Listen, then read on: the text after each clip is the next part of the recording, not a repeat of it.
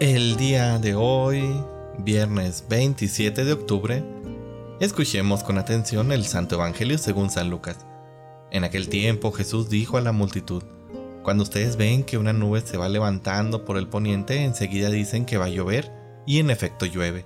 Cuando el viento sopla del sur, dicen que habrá calor y así sucede. Hipócritas.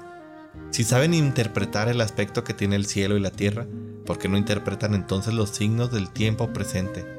¿Por qué, pues, no juzgan por ustedes mismos lo que les conviene hacer ahora?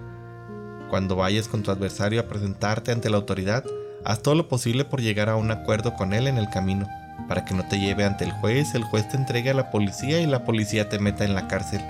Yo te aseguro que no saldrás de ahí hasta que pagues hasta el último centavo. Palabra del Señor. Es increíble hasta dónde se puede llegar en la ceguera del hombre, querida familia, para la gente que vivió en el tiempo de Jesús no eran suficientes todos los signos, los milagros, las curaciones que realizó. ¿Y qué decir de nosotros mismos que bueno, ya dos mil años después, aunque somos muy inteligentes para conocer hasta los más recónditos misterios de la ciencia, vemos ahora las inteligencias artificiales que están creciendo y generando demasiadas cosas para la ayuda del mismo hombre, muchas veces nos pasa desapercibido el Dios del amor, el Dios que día a día nos da muestras de su presencia entre nosotros y nos invita a vivir con Él. Se habla hoy mucho de visiones, de catástrofes, de violencia, de guerras, y es cierto, son signos de los tiempos, y por lo tanto palabra de Dios.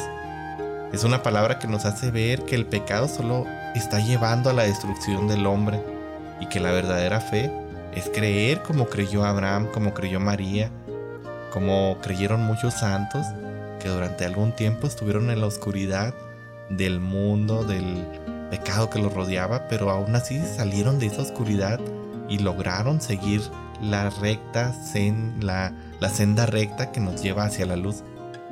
Debemos después de estar atentos. Dios nos habla, su palabra es, ha sido y siempre será, te amo. Oremos juntos, sobre todo en, estas, en estos tiempos, por la paz en el mundo, sobre todo allá en Ucrania y en Israel, para que el pecado se acabe y todo vuelva a una paz, una santa paz.